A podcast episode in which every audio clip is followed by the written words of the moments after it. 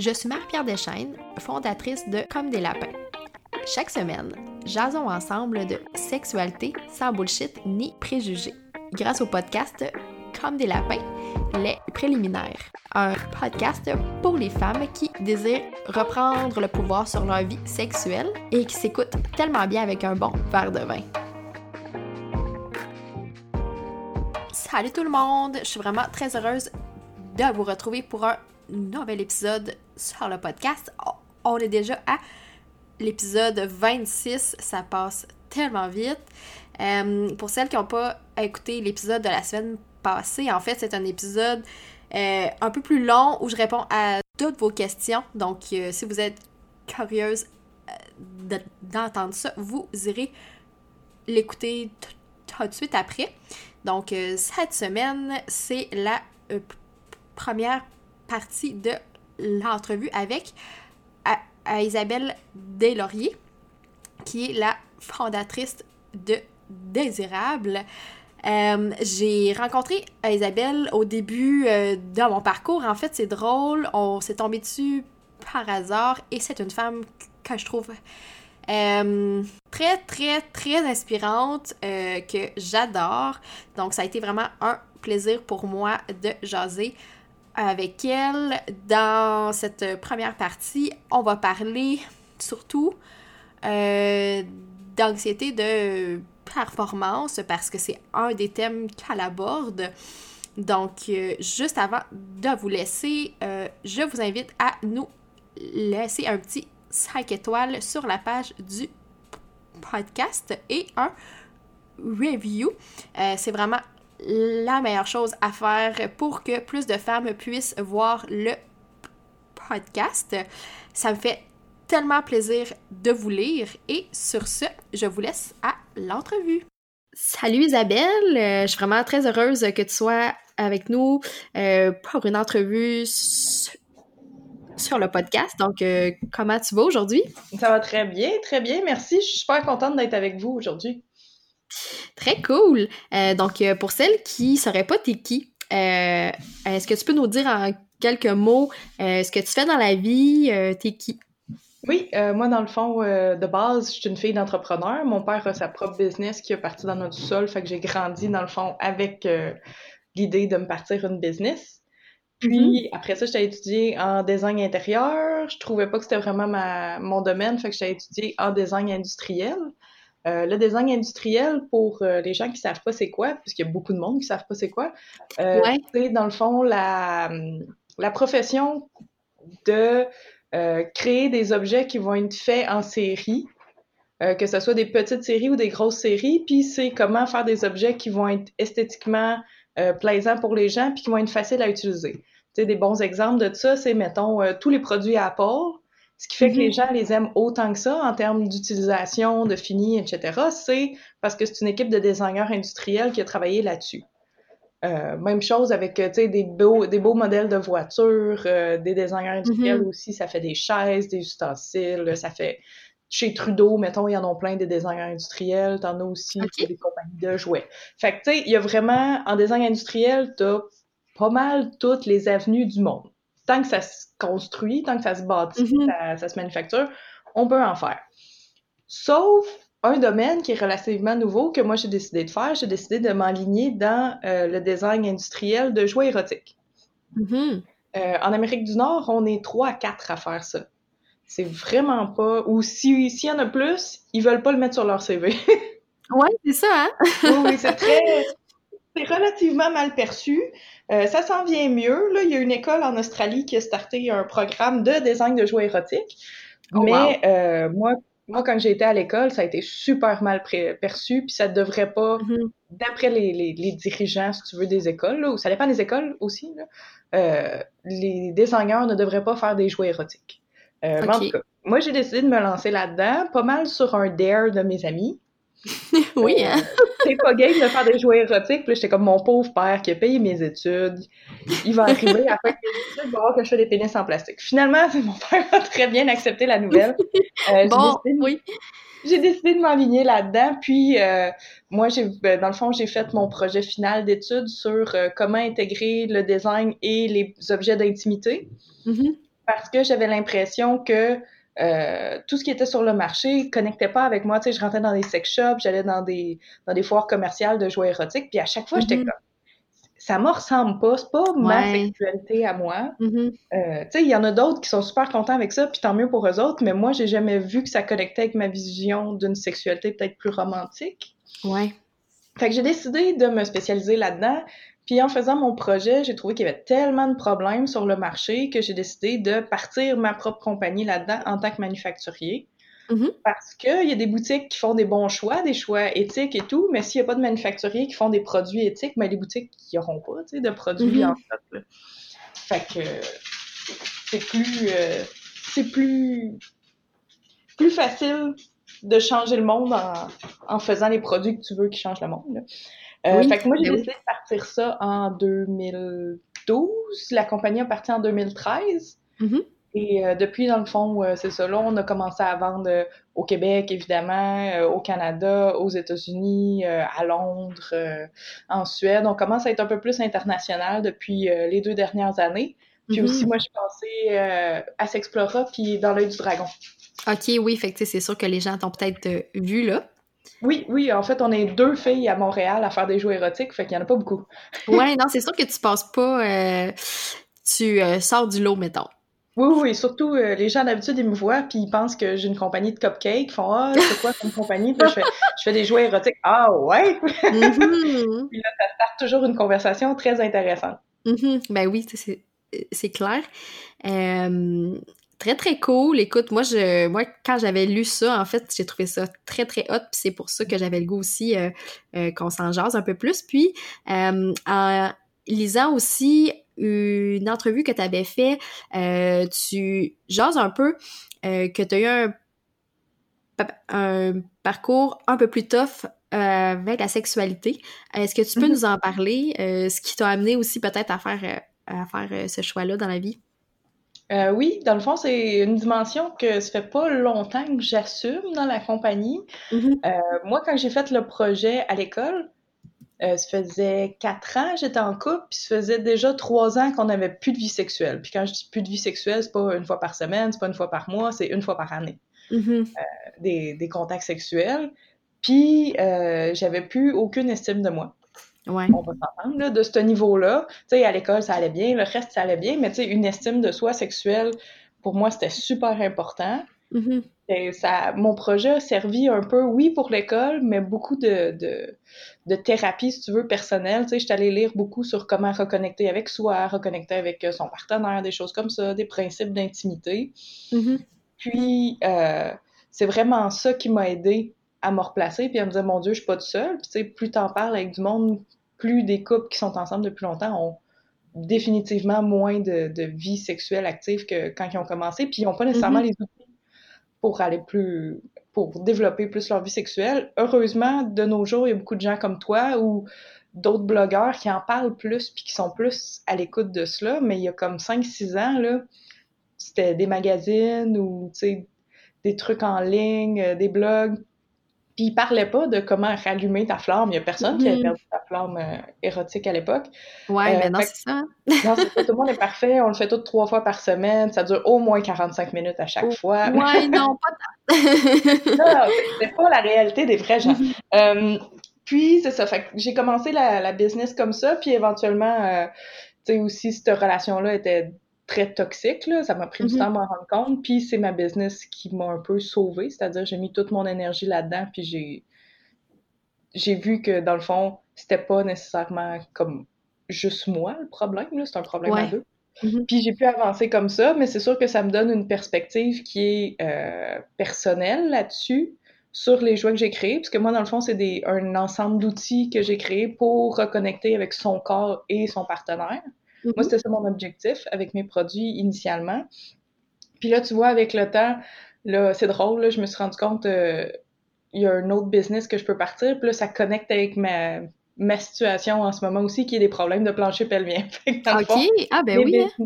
mes business partent toutes de problèmes personnels. Ouais. Mais euh, c'est quand même drôle parce que plancher pelvien, c'est arrivé après que j'avais décidé de partir la business. Là. Fait que-. Voilà, c'est un peu euh, mon parcours euh, difficile avec la sexualité. Mais tu sais, avec les outils que j'avais vus et tout, ça m'a permis de mieux me replacer sur des bonnes tracks pour appeler après, soit dans des, relations à plus court terme, ou là, tu vois, je suis dans une relation à long terme, puis tu sais, ces outils-là, que ce soit des outils d'information ou mes propres outils, dans le fond, ça m'aide encore euh, à ce jour. Oui, tu sais, puis ça fait que c'est vraiment plus sain aussi dans ton couple. Euh, puis ça t'aide à, vraiment mieux gérer ça, puis à mettre le doigt peut-être aussi sur ce qui marche moins bien, puis euh, que ça dure pas des mois et des années, tu sais, que ça serait quand même euh, plus vite que, que ça. aussi, t'apprends que, tu sais, ça peut que tu aies des variations dans ton désir, là. Mm-hmm. Ben pas, Le désir, c'est pas quelque chose qui est stable, qui reste euh, toujours au même niveau, tu sais, dépendamment de ton stress, de ton mm-hmm. travail et tout. Fait que, tu sais, ça te permet aussi d'être un peu plus, en tout cas pour ma part, ça me permet d'être un peu plus conciliante. Si des fois, soit moi, je me juge moins ou mon chum a des baisses de désir, ben je le prends pas personnel parce que je comprends la mécanique qu'il y a en arrière. Mm-hmm. C'est pas juste de la perception, c'est je, je comprends les engrenages qui font qu'une sexualité fonctionne. Fait que ça, ça aide définitivement au jour le jour. Ouais. Euh, tu nous as jasé un peu de ta nouvelle entreprise, ou en tout cas de ce qui s'en vient sur les euh, planchers pelviens. Est-ce que tu moi, tout cas, moi, j'ai comme le goût d'en savoir plus. Il y a peut-être des femmes aussi qui vont, qui vont se demander parce que je sais qu'il y a plein de femmes qui sont euh, près de moi, qui vivent un peu de défis à ce niveau-là. Fait qu'est-ce que tu as le goût de nous en jaser un peu ce qui s'en vient pour la suite?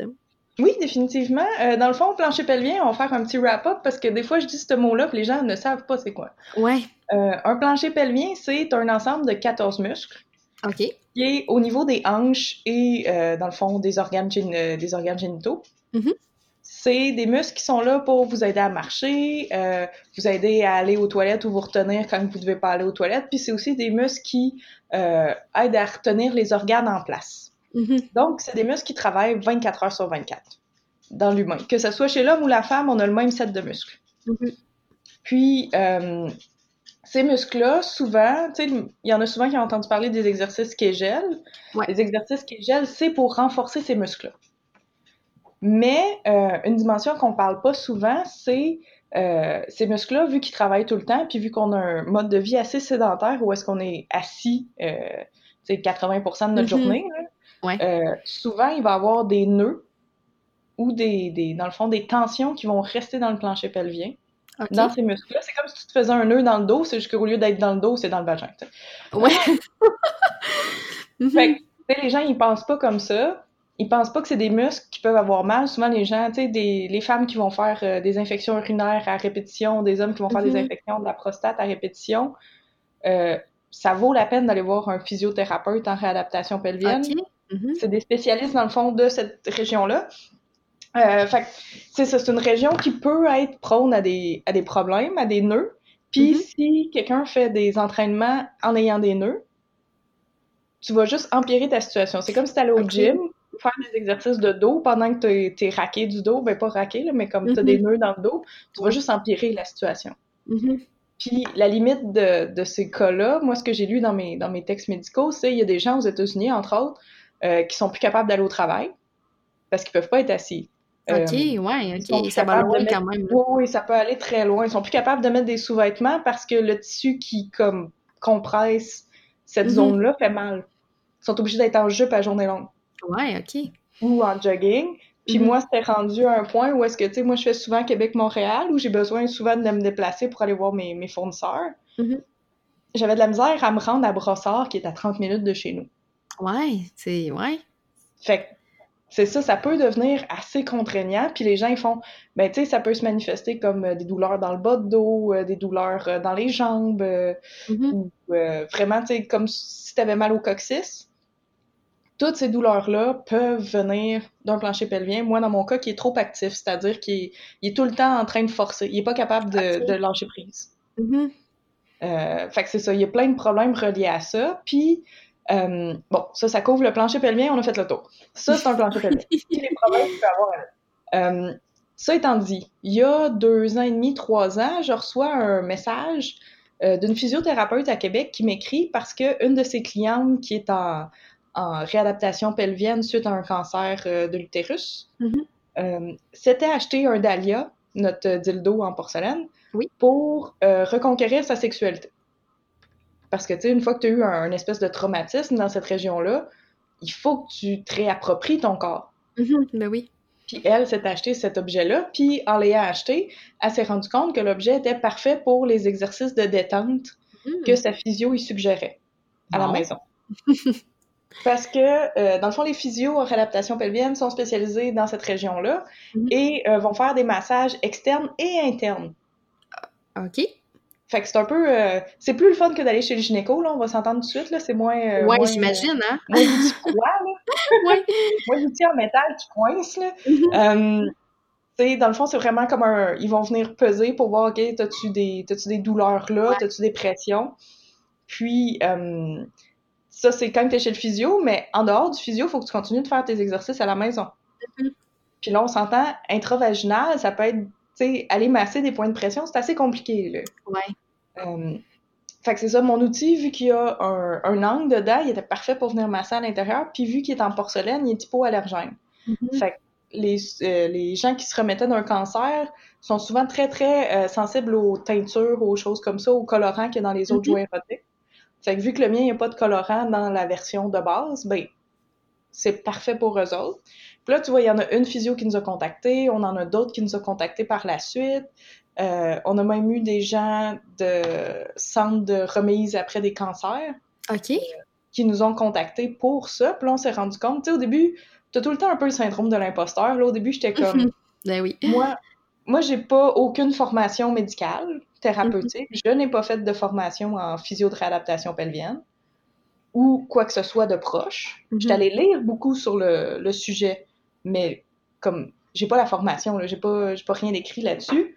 Puis là, je me disais, je peux pas partir une business là-dedans, je m'y connais pas, le thérapeutique, c'est beaucoup trop, standardisé. Ouais, ouais, ouais. Euh, puis finalement, tu vois, après tous ces gens-là qui me contactent, je suis comme, ben, sais-tu quoi? Ça vaut peut-être la peine de sortir une division de désirables qui, au Mhm. lieu d'être axé, tu sais, le discours chez désirables est beaucoup plus axé sur l'intimité puis sur l'érotisme, Mhm. mais ça peut mettre des gens mal à l'aise, surtout quand tu es en réadaptation. Tu veux juste penser à ta santé, tu veux pas penser nécessairement à ta sexualité, surtout quand ça fait des années que tu as de la misère à avoir des rapports sexuels puisque tu as mal souvent. Mhm. Ben oui. Fait qu'à ce moment-là, c'est ça, on va lancer euh, dans les prochains mois euh, Kaoli, OK. qui est la division thérapeutique de désirables. Vraiment très, très cool. Euh, tu sais, pour ces femmes-là, parce que j'imagine qu'il n'y a pas grand-chose euh, sur le marché aussi que tu, que tu trouves. Puis, euh, pour les avoir vus, je veux dire, tu sais, ce que tu fais comme jouets sont, sont très, très, très beaux. Euh, Merci. fait que, tu sais, c'est pas nécessairement, euh, tu sais, l'espèce de truc un peu beige, euh, tu sais, que tu, tu sais, que t'as pas nécessairement le goût de rentrer dans ton corps, tu sais. Non, Euh, c'est pas le tube en plastique rose pâle qui sent le char neuf, là. Non, c'est ça. Fait que, tu sais, j'ai comme l'impression que ça l'ouvre une porte pour, pour ces femmes-là, pour qu'elles puissent, justement, prendre soin de, de leur santé, mais d'une façon vraiment plus le fun aussi, tu sais. Oui, puis tu sais, on s'entend souvent des outils médicaux. Comme tantôt, je parlais du gynéco, Mhm. euh, du gynécologue. Ouais. Tu sais, souvent, les outils médicaux sont vraiment froids, stériles. Uh-huh. Ça te donne pas envie. T'as juste l'impression d'être un patient puis d'être malade. Non, c'est pas tant hot. Avec une esthétique comme qui est plus travaillée, une expérience d'ouverture de la boîte et tout qui est comme plus travaillée, comme ce qu'on Mhm. fait déjà sur Désirable, Ouais. ben à ce moment-là, t'es vraiment capable d'aller chercher tu une émotion qui est plus positive chez les clients, puis Mhm. qui sont là pour prendre soin d'eux. C'est pas, pas parce que t'es malade, c'est juste tu prends soin de toi puis tu prends soin de ton corps. Fait que juste le design du produit vient changer la perspective du client puis fait que le client a peut-être une approche aussi plus euh, positive à, à sa réadaptation. Là. Mhm. Oui, euh, clairement. Je pense que ça fait toute la différence. Euh, ben écoute, c'est vraiment très cool. Euh, j'ai goût de t'emmener sur un autre thème.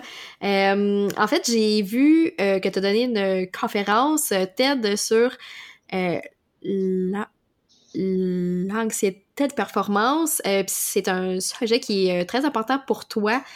Est-ce que tu peux nous expliquer un peu c'est quoi ce concept-là, comment ça a un impact sur notre vie sexuelle, puis qu'est-ce qu'on peut faire pour changer les choses si on voit que, que ça prend trop de place euh, dans notre vie? Oui, oui. Dans le fond, l'anxiété de performance, si tu googles ça demain matin, tu vas juste voir des images d'hommes ou des, des, des liens vers l'anxiété de performance pour les hommes avec l'érection. Mhm.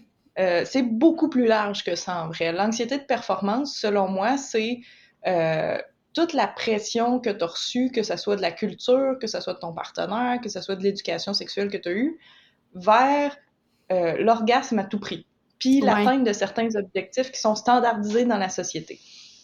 Euh, tu sais, si on remonte, mettons, il y a 150 ans, la sexualité en Occident, c'est pas du tout un, sujet de conversation qui est euh, public. Mm-hmm. Et ça, jusqu'à l'arrivée de euh, Alfred Kinsey, qui est le premier techniquement sexologue, mm-hmm. qui était, lui, un professeur spécialisé en biologie animale. Puis, il y a plein d'étudiants qui venaient le voir, qui faisaient « Est-ce que ça, c'est normal? Euh, j'ai envie de faire ça. Est-ce que ça, c'est normal? » etc. Puis lui, il voulait pas prendre position. C'est un scientifique. Fait qu'il a décidé de lancer une chaire de recherche sur les habitudes euh, sexuelles des Nord-Américains. Mm-hmm. Puis à partir de là, dans le, discours, si tu veux, public, à partir de ce moment-là, on a commencé à parler de sexualité, mais uniquement en termes de statistiques. OK, ouais. Fait que très, très froid, là. Très, très, très, très froid, très peu humain, très euh, quantitatif au lieu d'être qualitatif. Mm-hmm. C'est que des stats. Euh, fait que tu peux pas vraiment discuter des stats. sais, Mettons, euh, c'était... Euh, à l'époque, ça devait être 70% des hommes veulent faire l'amour à une femme, même si c'était probablement pas vrai. Là. Mhm, euh, tu dis pas. En plus, c'est ça qui est le pire avec des, des questionnaires sur la sexualité, c'est que les gens répondent pas la vraie. Tu sais, la majorité des gens répondront pas la vraie, la vraie réponse qu'ils veulent donner. Ils vont répondre ce qu'ils pensent qui est acceptable. Oui, hein? ouais. Euh, fait que Kinsey a, mis la sexualité euh, de l'avant-plan sur la place publique, mais seulement avec des chiffres puis des stats. Mm-hmm. Euh, phénomène qui a continué avec Master and Johnson dans les années 70-80. Ouais. Qui a d'ailleurs une excellente télésérie là-dessus si des gens qui sont Mm-hmm. Ouais. C'est Masters of Sex. Je sais pas Je vais- en français. Euh, je vais mettre le lien, en fait, euh, dans les notes euh, de l'épisode. Je me souviens pas exactement le nom français, mais, mais oui, en effet, c'est une très bonne série qui est sur euh, tout.tv, en fait, en français, pour, Oui, euh, oui, pour oui, celles qui auraient goût de le voir. Fait que je vais mettre le lien. Excellent. Euh, c'est ça. Puis même là, à ce moment-là, c'était quand même que des statistiques. C'est des trucs purement scientifiques. Il n'y a pas vraiment de qualitatif. Euh, puis depuis, ça n'a pas vraiment changé, je te dirais, tu sais. Mhm. Euh, quand, on parle quand on parle vraiment de sexualité, on va parler de stats, uniquement. Euh, dans les médias, mettons, grand public, les magazines. puis, si on s'en va plus vers l'autre côté de la sexualité, comme dans les, les médias et tout, tout est sexualisé en termes de publicité. Ça a aucun sens. tu sais. Je te dirais, ça s'est amélioré dans les trois dernières années, surtout avec l'avènement de MeToo Ouais. beaucoup moins de compagnies qui veulent faire euh, de l'objectification de la femme dans leur publicité parce que c'est beaucoup plus pointé du doigt de nos jours. Mhm. Mais il y a quatre ans, quand j'ai fait mon TEDx, c'était ahurissant. Tu avais des publicités dans des arrêts d'autobus avec des femmes qui clairement étaient en train de se faire violer par un groupe de quatre hommes pour vendre des jeans. Oh my god. Ou, euh, tu sais, t'en avais plein, là, ou même c'était pas de- c'était euh, de la sexualisation, euh, un peu comme le food porn, dans le fond, qui est Ouais. euh, transférer son amour, ben, comme ses désirs sexuels vers la nourriture. Fait que t'avais Mhm. plein de pubs de Häagen-Dazs, où est-ce qu'Häagen-Dazs disait clairement, en tant que femme, t'as pas besoin d'un homme, t'as juste besoin d'un pot Häagen-Dazs. Un homme, un partenaire, là, en tout cas. C'est n'importe quoi. C'est n'importe quoi, mais c'est des messages auxquels les gens se font bombarder avec Mhm. jour après jour après jour après jour durant toute leur vie. Ouais. Ces messages-là, même si tu le regardes juste d'un coin de l'œil puis tu fais ah c'est stupide, c'est quand même des messages qui vont venir former ta pensée puis ta vision de ce que devrait être une sexualité saine et épanouie. Mhm. Fait que tu sais quand tu y vas juste avec des statistiques puis des statistiques qui sont fausses là, on s'entend surtout quand les gens répondent ce qu'ils pensent qu'il faut qu'ils répondent là, dans des Ouais. sondages de Marie-Claire ou elle ou des choses comme ça là. C'est Mhm. pas vrai que les gens vont répondre vraiment ce qu'ils veulent, ce qu'ils font là, dans leur chambre à coucher. Euh, tu sais, quand c'est tous ces sondages-là qui viennent, ben là, si tu fais pas l'amour trois fois par semaine, tu te dis je suis pas normale. Puis je devrais faire l'amour trois fois par semaine pour être dans la norme. Mhm. Parce que tout un chacun veut être normal. Veut fitter dans le groupe qui est, veut Ouais. adhérer à la société. Puis, tu sais, tout ce message-là vient créer une pression de performance Mhm. dans ton subconscient qu'il faut que tu atteignes les standards que la société a établis pour la sexualité. Ça, c'est une dimension culturelle. L'autre dimension, tant qu'à moi, qui vient de l'industrie des jouets érotiques, est amenée par l'omniprésence des euh, jouets qui vibrent. Mm-hmm. Les vibrateurs, c'est devenu incontournable dans les jouets érotiques. C'est peut-être 80% du marché. Facilement. Mm-hmm. Ça Puis prend bien moi, de la place. Ça prend beaucoup de place. Puis tu sais, moi, j'ai même des clients qui... ou des, des gens qui voulaient acheter mes produits, puisque nous autres, on fait des produits qui ne vibrent pas. J'ai Mhm. des gens qui, qui m'achetaient mes produits, puis là, ils font, ben là, ils vibrent pas, ça sert à quoi? Comment est-ce que je peux utiliser ça comme jouet érotique si ça ne vibre pas? Puis là, faut que tu commences le discours, bon, ben parfait, pour le point G, c'est pas une question de vibration, c'est une question Mhm. de pression. Puis en même temps, tu sais, quand tu as de la vibration, dans ma tête à moi, c'est un peu comme si tu te détachais de l'acte de te donner plaisir jusqu'à un certain point. Parce que c'est le vibrateur qui fait la job pour toi, là. T'as pas Ouais. besoin de mettre la main à la pâte, là. Mhm. Non, c'est ça, tu fais ça, puis tu laisses ça aller, puis ça y va tout seul, tu sais. Oui, oui, c'est fait, là. Tu t'assois, tu laisses ça là. Tu sais, moi, j'ai même euh, des vendeurs qui m'ont parlé du womanizer, qui me disent, écoute, tu peux venir en une minute et demie avec ça. Pratique si je veux le faire dans un garde-robe à job, là. Mais, Chez nous, j'ai plus de temps que ça, là. oui, c'est ça. J'aimerais prendre plus qu'une minute et demie pour ma sexualité, s'il te plaît. Ouais, ben oui. J'aimerais pouvoir la déguster, puis la- la- l'aimer, l'apprécier, la, comme, Mhm. comprendre qu'est-ce qui m'excite pour vrai pour pouvoir l'expliquer à mon partenaire, pas juste donner un jouet qui est un, pour moi l'équivalent d'un shop vac de clitoris. Puis- moi, Oh c'est comme, comme ça que je le vois, là. J'adore C'est ça. vraiment- C'est vraiment ça, tu sais, c'est- une grosse suce. En Oui, cas. oui, ben oui. Mhm. Puis, euh, dans le fond, de vraiment juste, bon, ben parfait, utilise ça, je vais venir en une minute et demie. Non, tu fais juste comme déprogrammer ton cerveau pour lui dire que tu aimes juste un type de stimulation. Mhm. Puis, si à la longue, tu n'utilises pas plusieurs types de stimulation, ton cerveau, comment est-ce qu'il fonctionne? Il va, s'il y a des chemins qu'il n'utilise plus, il va faire le ménage. Ils servent pas ces chemins-là dans son cerveau entre les neurones.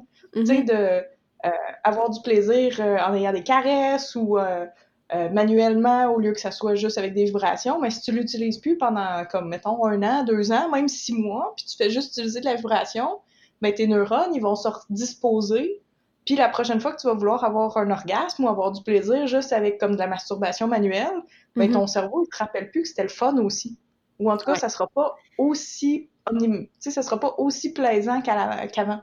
Mhm. Fait que, cette pression-là de l'orgasme à tout prix, puis dans le discours commercial, c'est ça, là, dans les jouets érotiques, Ouais, c'est ben oui. orgasme garanti. Je te jure, je lisais un, un article hier, puis c'était marqué orgasme garanti. Mon Dieu.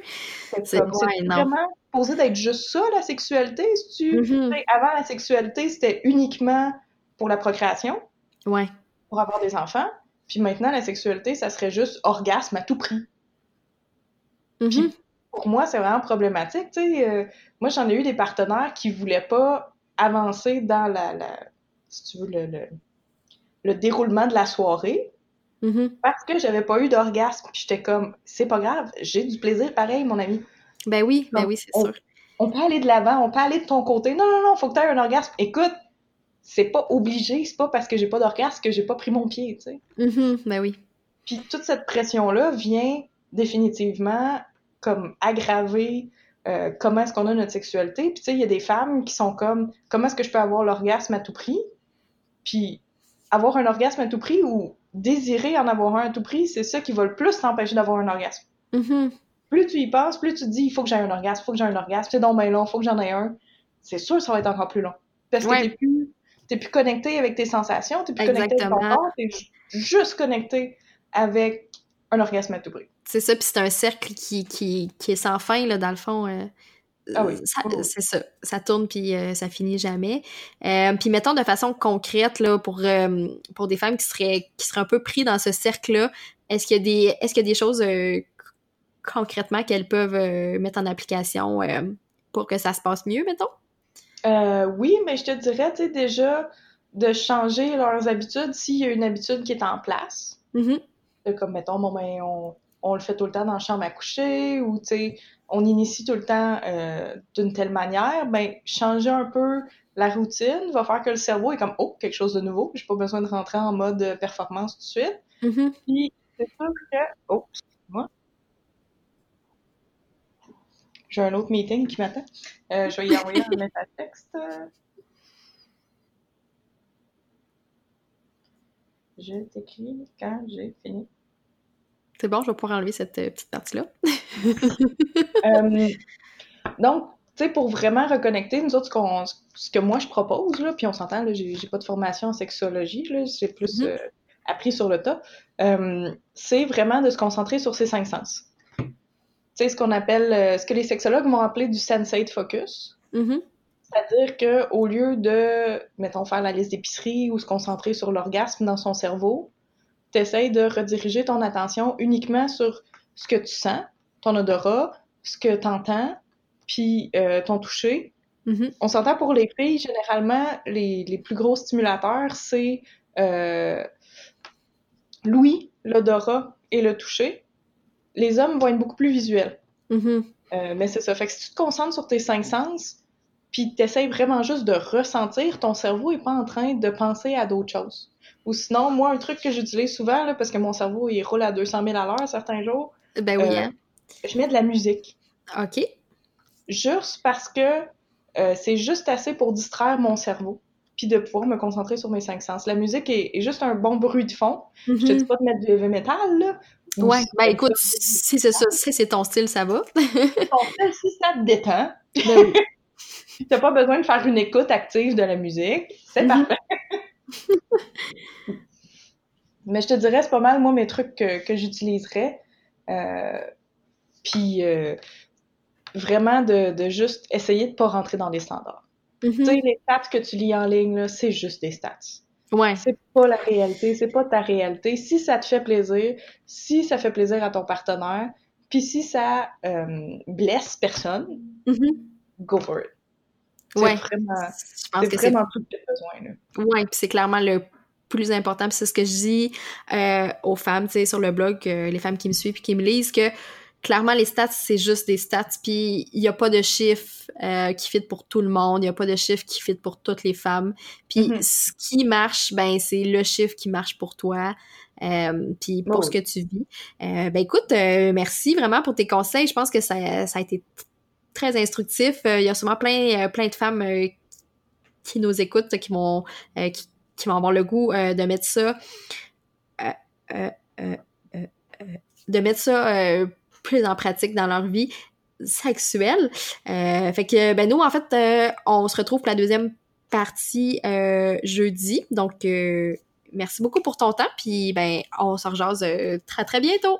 Ça Bye bye. plaisir. À la semaine prochaine. Salut!